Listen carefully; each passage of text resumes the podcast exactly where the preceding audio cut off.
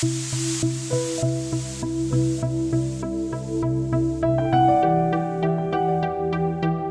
cidades do futuro não serão dominadas por automóveis. Quem o afirma é o CEO da Ford, Mark Fields, numa entrevista à Business Insider, uma publicação online com sede em Nova York.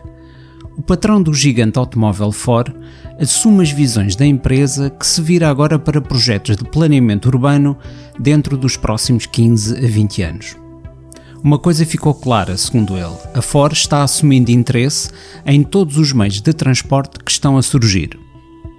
O sistema de transportes que funcionou tão bem para nós nos últimos 100 anos não vai manter-se, especialmente nas áreas urbanas, disse Mark Fields. As cidades representam um desafio interessante para os fabricantes automóveis. O congestionamento das cidades só está a piorar. Mas como os esquemas de viagem partilhadas crescem cada vez mais e assistimos à ascensão dos carros sem condutor, as empresas de automóveis podem estar a resolver o problema errado se tentarem apenas colocar mais veículos na estrada.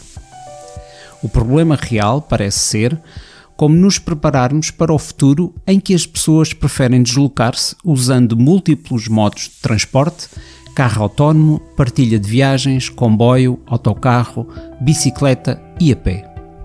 A Ford tentou voltar a sua atenção para esse segundo problema, de acordo com Fields. A abordagem sempre foi do ponto de vista do planeamento urbanístico quantos carros conseguimos colocar numa dada área, diz ele, e continua.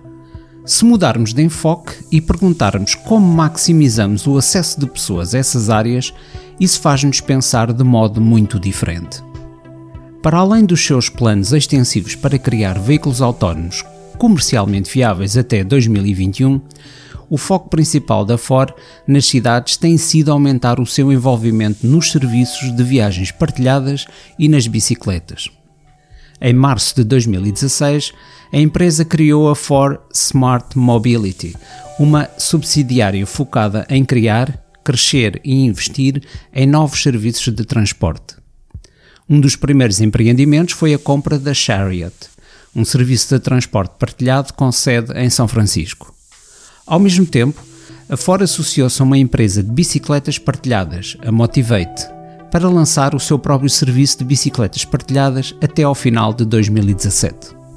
As vantagens não são apenas para os residentes individuais.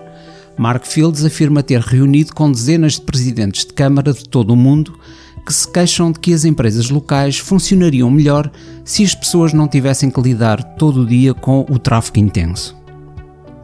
Numa visão de futuro, Fields imagina fora trabalhar para que os modos de transporte comuniquem entre si.